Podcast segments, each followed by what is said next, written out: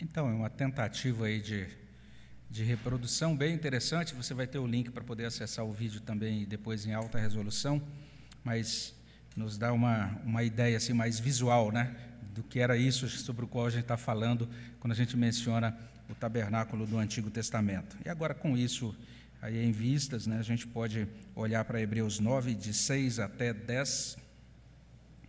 Hebreus capítulo 9 a partir do verso 6 até o verso 10. Convido você então a acompanhar a leitura da palavra de Deus, você que está aí em casa, vocês que estão aqui, nós que estamos aqui, somos convidados a ler juntos. Carta aos Hebreus, capítulo 9, de 6 até 10. Vamos ler juntos? Ora, depois de tudo isto, assim preparado, continuamente entram no primeiro tabernáculo os sacerdotes para realizar os serviços sagrados. Mas no segundo, o sumo sacerdote, ele sozinho, uma vez por ano, não sem sangue, que oferece por si e pelos pecados de ignorância do povo, querendo com isto dar a entender o Espírito Santo que ainda o caminho do santo lugar não se manifestou enquanto o primeiro tabernáculo continua erguido. É isto uma parábola para a época presente. E segundo esta, se oferecem tanto dons como sacrifícios, embora estes, no tocante à consciência, sejam ineficazes para aperfeiçoar aquele que presta culto, os quais não passam de ordenanças da carne, baseadas somente em comidas e bebidas e diversas abluções impostas até o tempo oportuno de reforma. Vamos orar? Pai bondoso, muito obrigado por esse trecho da tua palavra. Pedimos a Deus que teu Espírito ilumine o nosso entendimento, entendimento e traga, Senhor Deus, a informação e também, ó Deus, a transformação pretendida pelo Senhor a partir da meditação nessa palavra do Senhor. Abençoa os nossos corações. Abençoa, Senhor Deus, as vidas de todos os que acompanham aqui presencialmente, aqueles que também estão acompanhando de suas casas. Ó Deus, que o Senhor repreenda o inimigo, que o Senhor nos revista com graça e ilumine o nosso entendimento e mude o nosso coração a partir da tua palavra. É o que pedimos no nome de Jesus. Amém, Senhor Deus. Hoje de manhã a gente começou a olhar para esse capítulo 9 de Hebreus nós aprendemos alguma coisa sobre o tabernáculo, então, se você não ouviu a mensagem da manhã, convido você depois a acessar o nosso site e acompanhar esses estudos. Agora a gente está prosseguindo, tentando entender por que aquela estrutura, por que aquele modo de adoração no tabernáculo eram passageiros.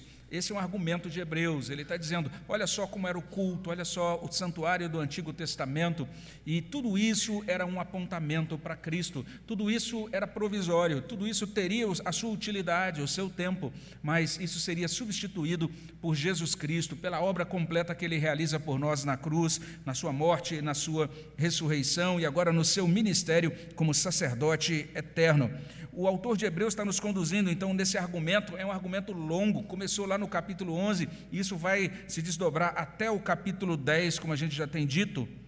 E ele vai falar, especialmente a partir da próxima semana, quando olharmos para o verso 11 em diante, ele vai falar sobre um outro santuário, um santuário celestial.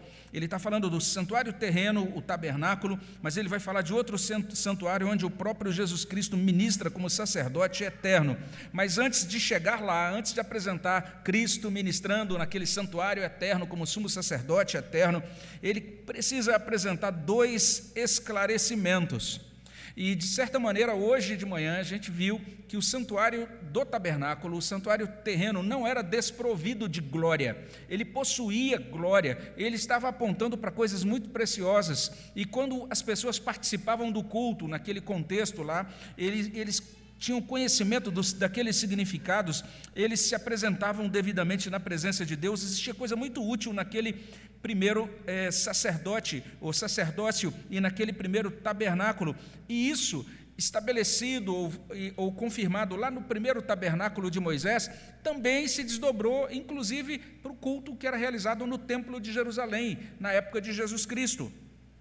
Mas depois que Cristo morreu na cruz, ressuscitou, esse é o grande argumento do autor de Hebreus. Ele vai dizer: aquele culto do tabernáculo terreno era limitado, ele não dava conta da nossa salvação. E essa carta aos Hebreus nos ajuda a saber de duas coisas. Primeiro, que aquele tabernáculo terreno não tinha o poder de nos conectar a Deus. Versos 6 até 8.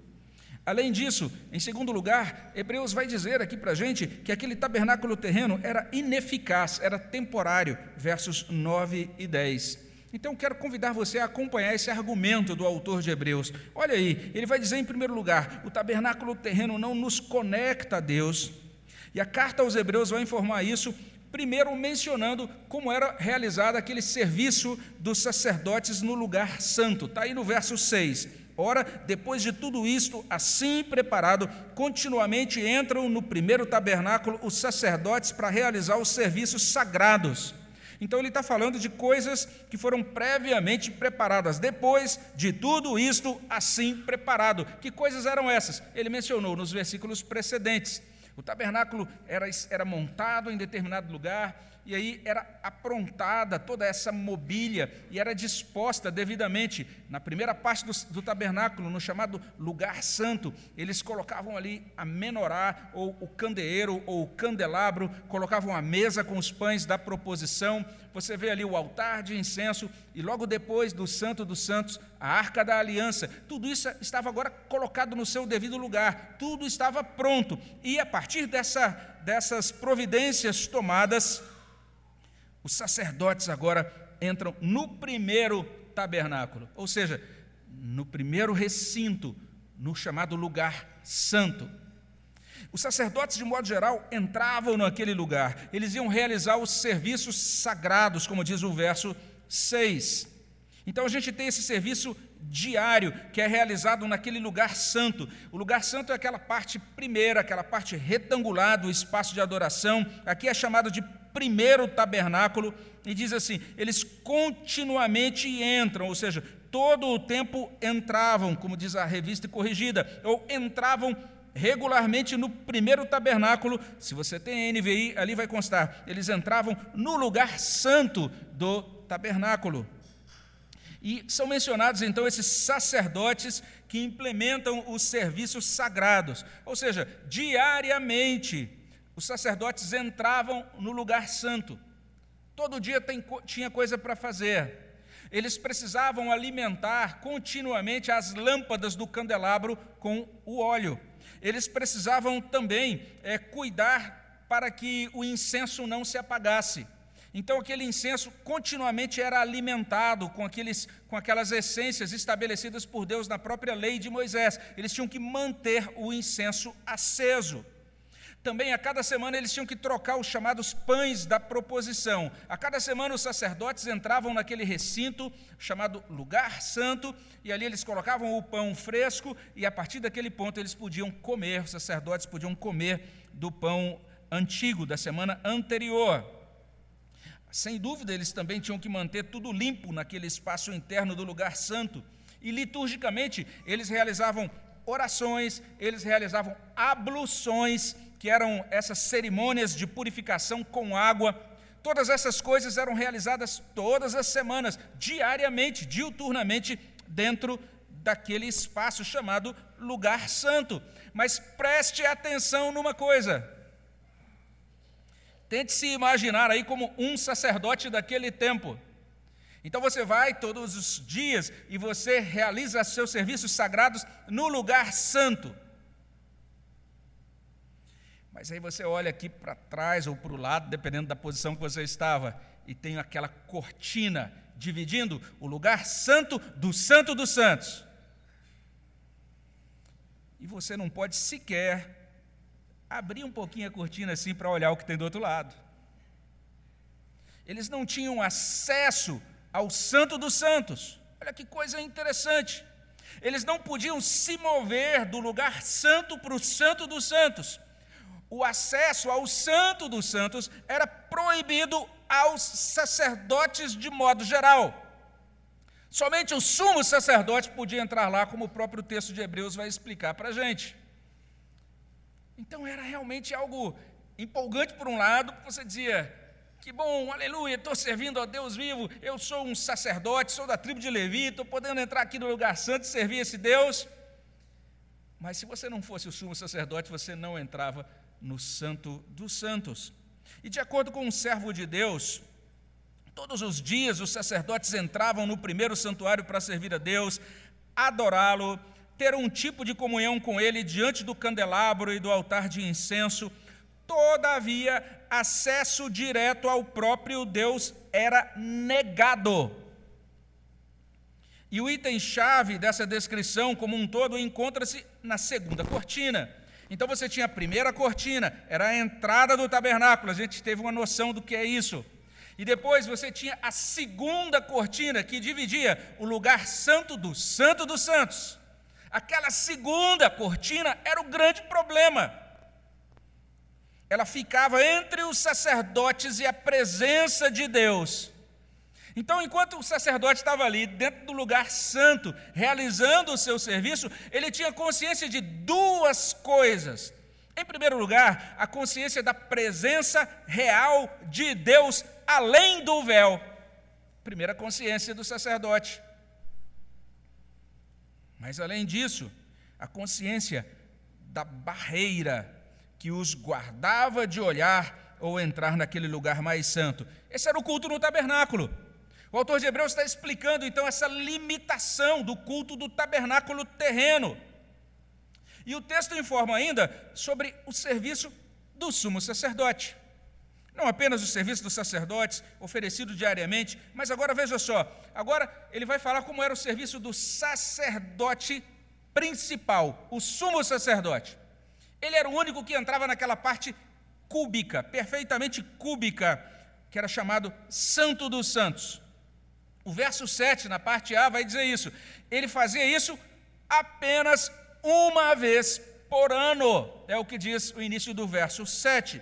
Mas no segundo, ou seja, nesse chamado lugar santíssimo, como diz a NVI, ou Santo dos Santos, o sumo sacerdote, ele sozinho, uma vez por ano.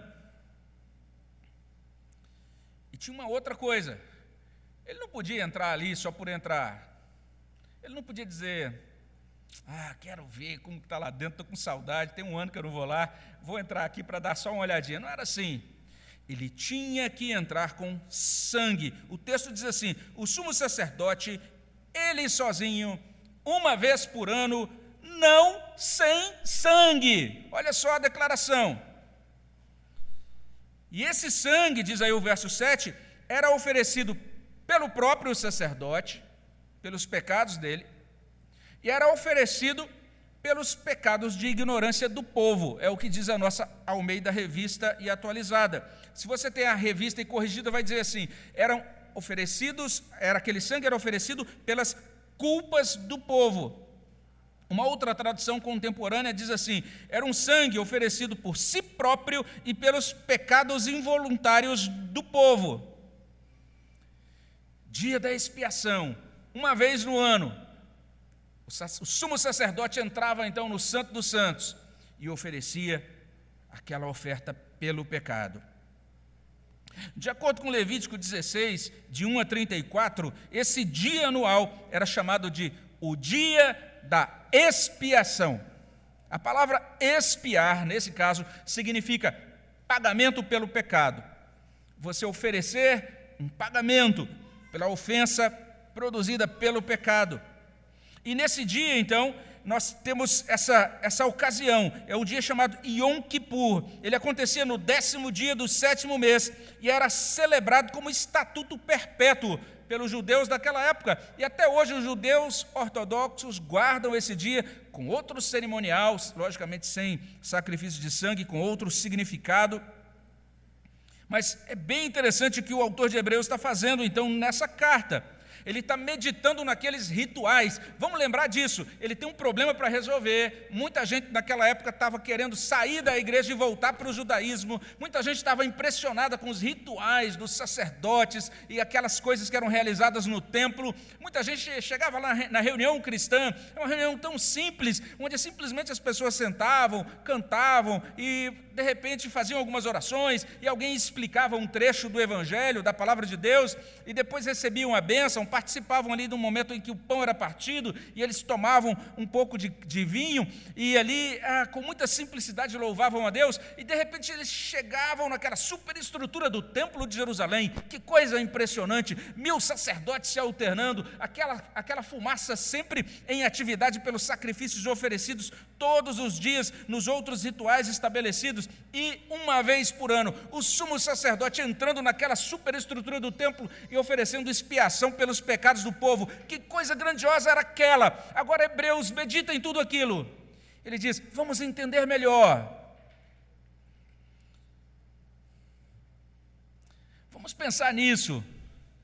Sabe, todo esse povo que está em torno, do, em torno do tabernáculo, oferecendo esse culto, o povo não pode entrar no lugar santo. Está impedido de entrar. Sabe, todos esses sacerdotes que estão oferecendo todos esses serviços ali dentro do lugar santo, eles não podem entrar no Santo dos Santos. Só o sumo sacerdote pode entrar.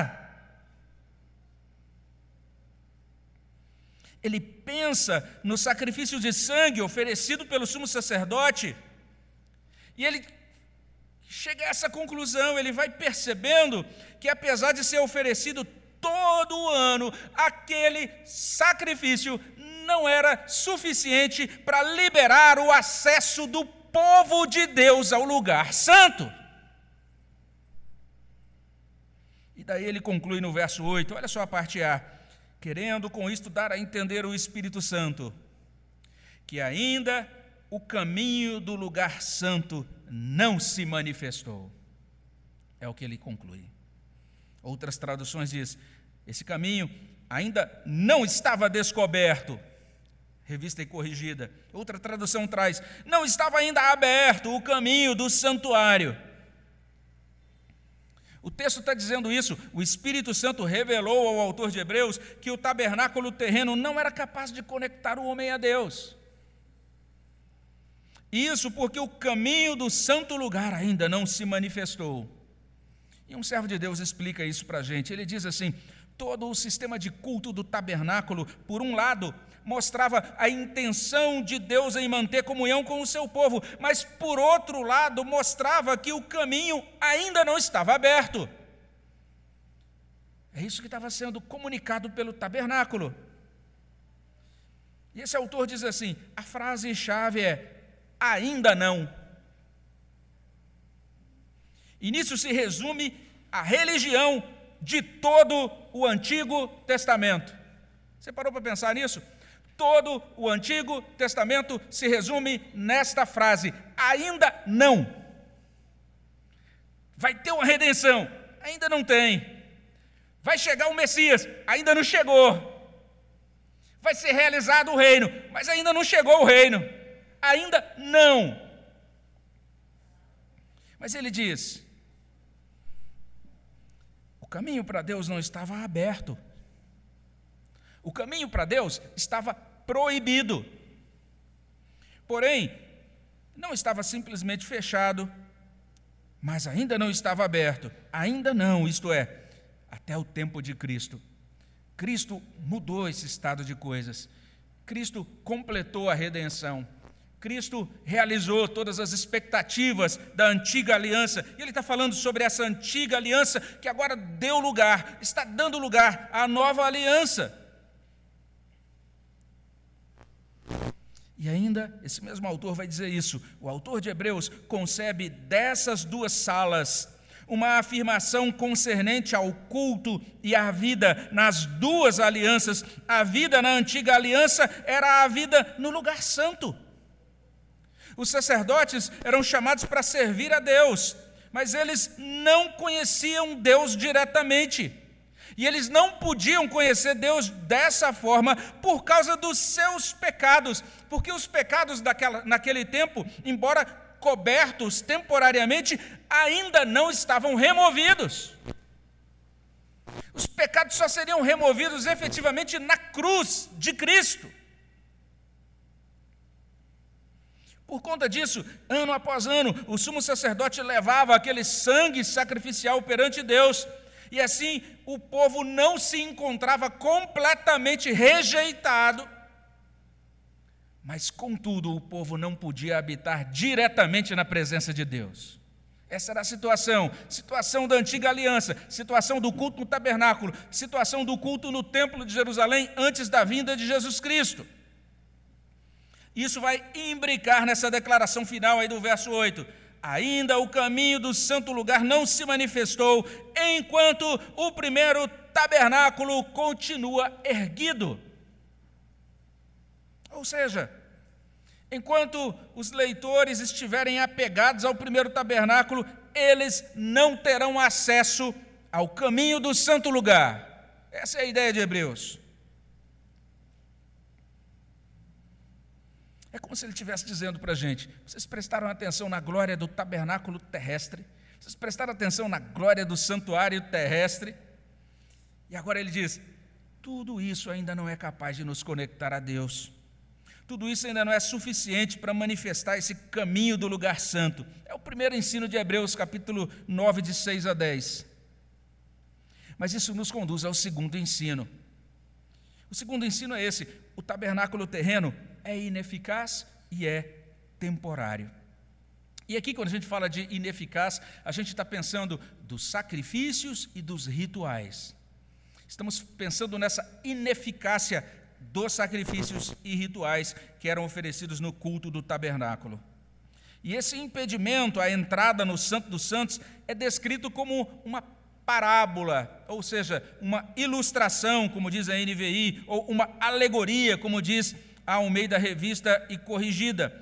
Verso 9: É isto uma parábola para a época presente, e segundo esta se oferecem tanto dons como sacrifícios, embora estes, no tocante à consciência, sejam ineficazes para aperfeiçoar aquele que presta culto. Os sacrifícios de animais no tabernáculo não purificam a consciência. Hebreus está dizendo para a gente que eles são ineficazes para aperfeiçoar aquele que presta culto. Se você tem a NVI, lá vai constar assim: eles não podiam dar ao adorador uma consciência perfeitamente limpa. É isso que diz a NVI.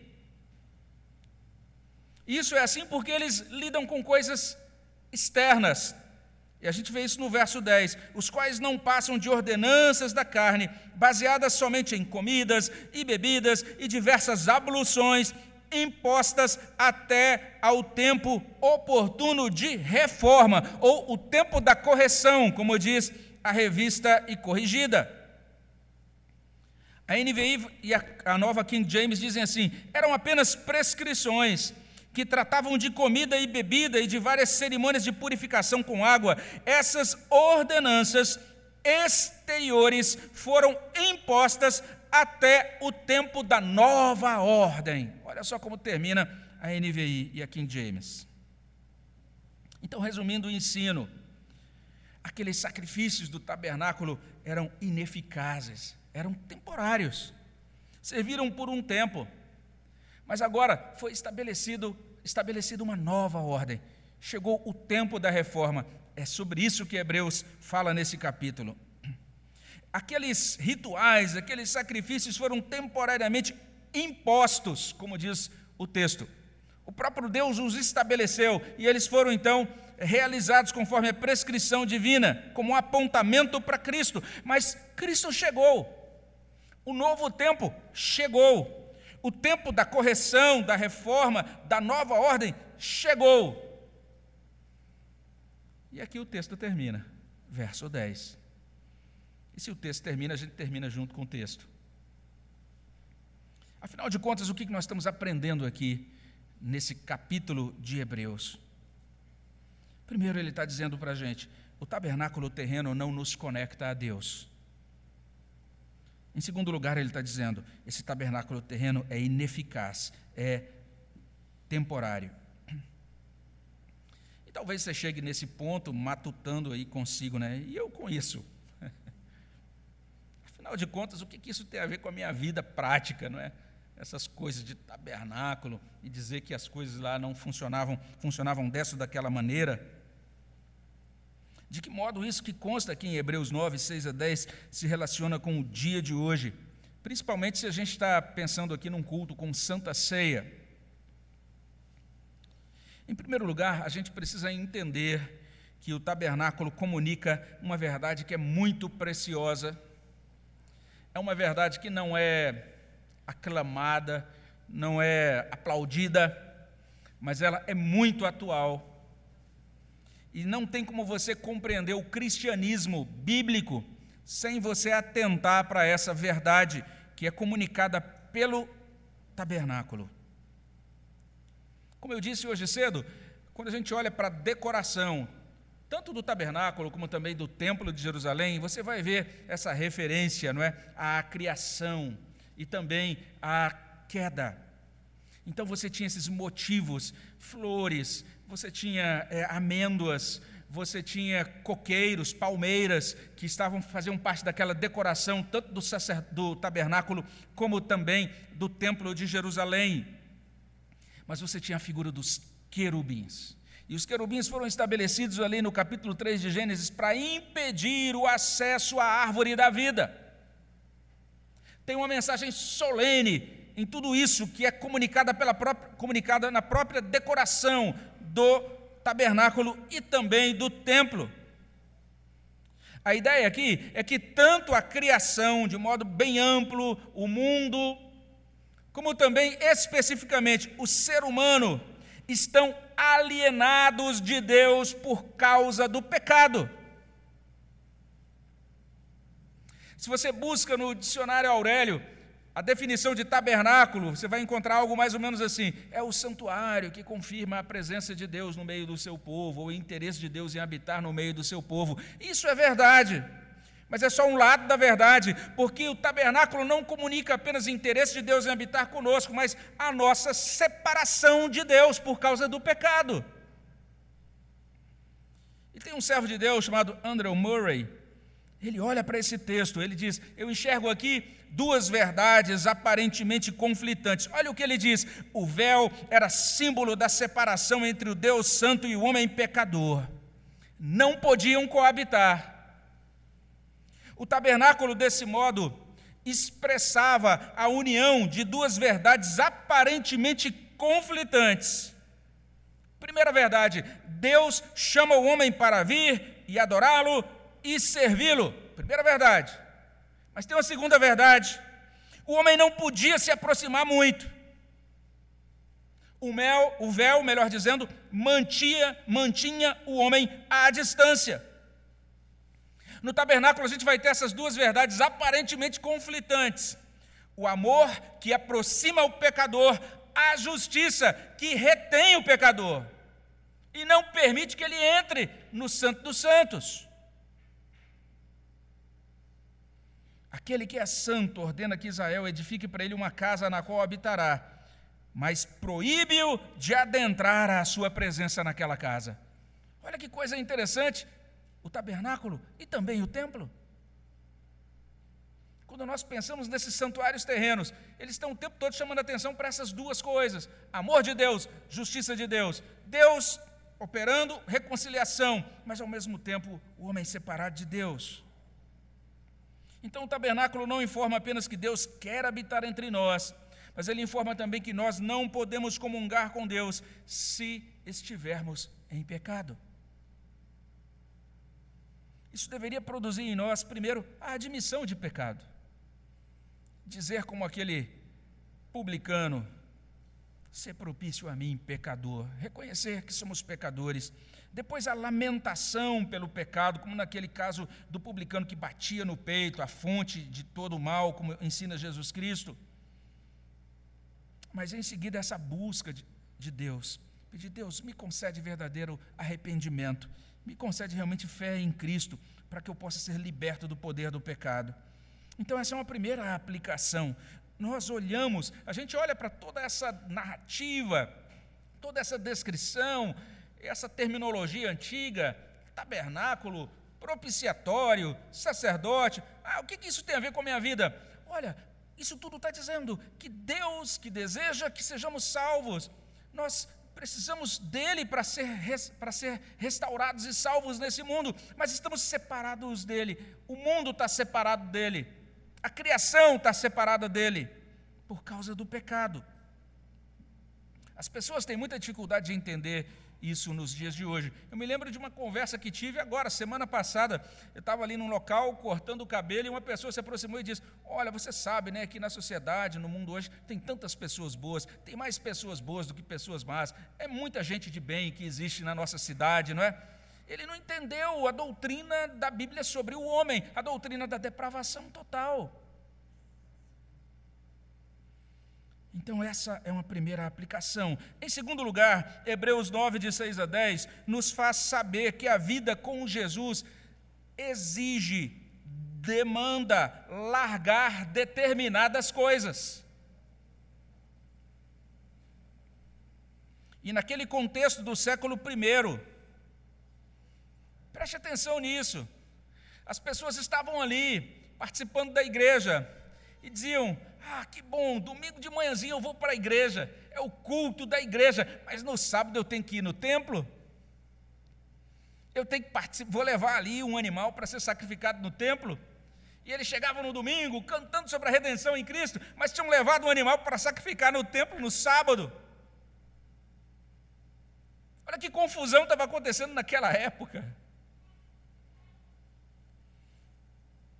Hebreus está dizendo para elas o seguinte: vocês devem deixar de mão o culto no templo de Jerusalém e se dedicar a Jesus no discipulado e no culto cristão. Que coisa doida era aquilo para aqueles primeiros ouvidos. Porque percebam, não se trata de desafiá-los a abandonar uma prática ou um comportamento libertino, ou algo escandaloso, ou algo criminoso, nada disso. Eles tinham que deixar o culto no templo, que estava prescrito no Antigo Testamento. Imagina alguns deles chegando para um dos sacerdotes: oh, agora eu estou participando ali e eu tenho que deixar aqui. E a pessoa dizia: Não, rapaz, abre aqui em Êxodo 24, Moisés aqui recebeu de Deus a instituição desse culto. Eles diziam: Agora o que eu faço? Porque está ali mesmo, está escrito, alguém me provou na Bíblia que eu tenho que oferecer esse culto. Que coisa impressionante é essa, gente? Que desafio grande é esse para aqueles primeiros irmãos? Eles tinham que deixar algo muito respeitado, eles tinham que deixar algo que era considerado bom, eles tinham que deixar algo que era considerado digno. Eles tinham, muitos deles eram cristãos convertidos, ou seja, eles cresceram cantando: Quão amáveis são os teus tabernáculos, Senhor dos exércitos. Alegrei-me quando me disseram: Vamos à casa do Senhor. E agora, os pastores cristãos estão dizendo: Não vão mais lá, não. Esse tempo, daquele templo, acabou. Agora a nova aliança está apontando para um novo, para um vivo caminho, com promessas superiores a tudo aquilo que vocês veem naquele templo de Jerusalém. Que desafio enorme era para eles. Então a carta aos Hebreus está ensinando aqui que nós devemos reler, nós devemos reavaliar todas as coisas da vida, inclusive o próprio Antigo Testamento, à luz da pessoa e da obra consumada de Jesus Cristo. Nós não temos mais como ler o livro de Salmos como um judeu lia, a gente vai ler como um cristão lê. A gente não tem mais como olhar para Isaías 53 como um judeu olha, nós olhamos e entendemos, olha Cristo em Isaías 53. Nós não temos mais como olhar para essa descrição dos, dos sacrifícios em Levítico de 1 a 7 sem entender, olha Cristo nesses sacrifícios. Tudo, todas as coisas, todas as coisas da Escritura, todas as coisas da vida são lidas, interpretadas, absorvidas à luz da pessoa e da obra de Jesus Cristo. E aquilo que não se encaixa com a pessoa e com a obra consumada de Jesus Cristo tem que ser deixado para trás por melhor que pareça, por mais confortável que pareça, por mais as, a, a, elemento de segurança que, que pareça nos trazer, por mais que talvez a gente vai decepcionar alguém, a gente precisa dizer: eu tenho que deixar isso por Cristo. Então, à luz de Cristo, à luz daquilo que Jesus Cristo realizou por nós, o que eu e você devemos largar Quais são as crenças? Quais são os valores? Quais são os sentimentos? Quais são as atitudes, quais são os comportamentos que nós devemos abandonar a fim de desfrutar de Cristo? Essa é toda a tônica do livro de Hebreus. E um hino antigo resume isso dessa maneira: Tudo, ó Cristo, a ti entrego, tudo sim por ti darei, resoluto, mas submisso, sempre a ti eu seguirei, tudo entregarei, tudo entregarei, sim, por ti, Jesus bendito, tudo deixarei. E em terceiro lugar, como eu não sei se eu vou ter a oportunidade de falar contigo na semana que vem, eu preciso adiantar o que significa essa declaraçãozinha no final do verso 10 tempo oportuno de reforma. Tempo oportuno de reforma.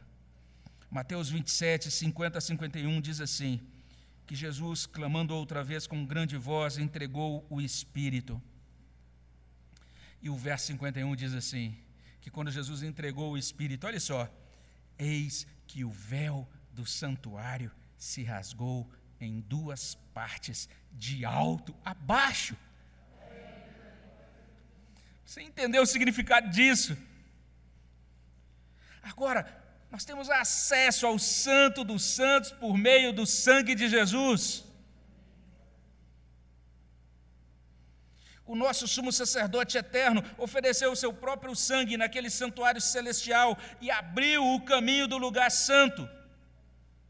O autor de Hebreus já falou sobre isso lá no capítulo 6, ele diz assim: ele está falando da esperança que nos está proposta ali naquele capítulo 6, de 19 a 20. Ele diz: A qual temos por âncora da alma, ou seja, essa esperança. E ele diz: Essa esperança está segura e firme e ela penetra além do véu. Que coisa impressionante isso. O sacerdote não podia olhar mas agora a nossa esperança penetra além do véu.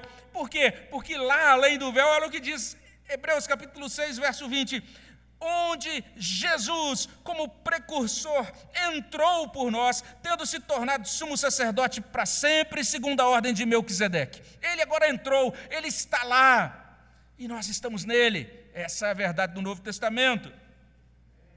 Então, agora, por causa de Cristo, o tempo da reforma já começou, a nova aliança foi assegurada. E até como diz um cântico um pouco, assim, que é pouco convencional, o tempo de cantar chegou, porque agora nós temos Cristo.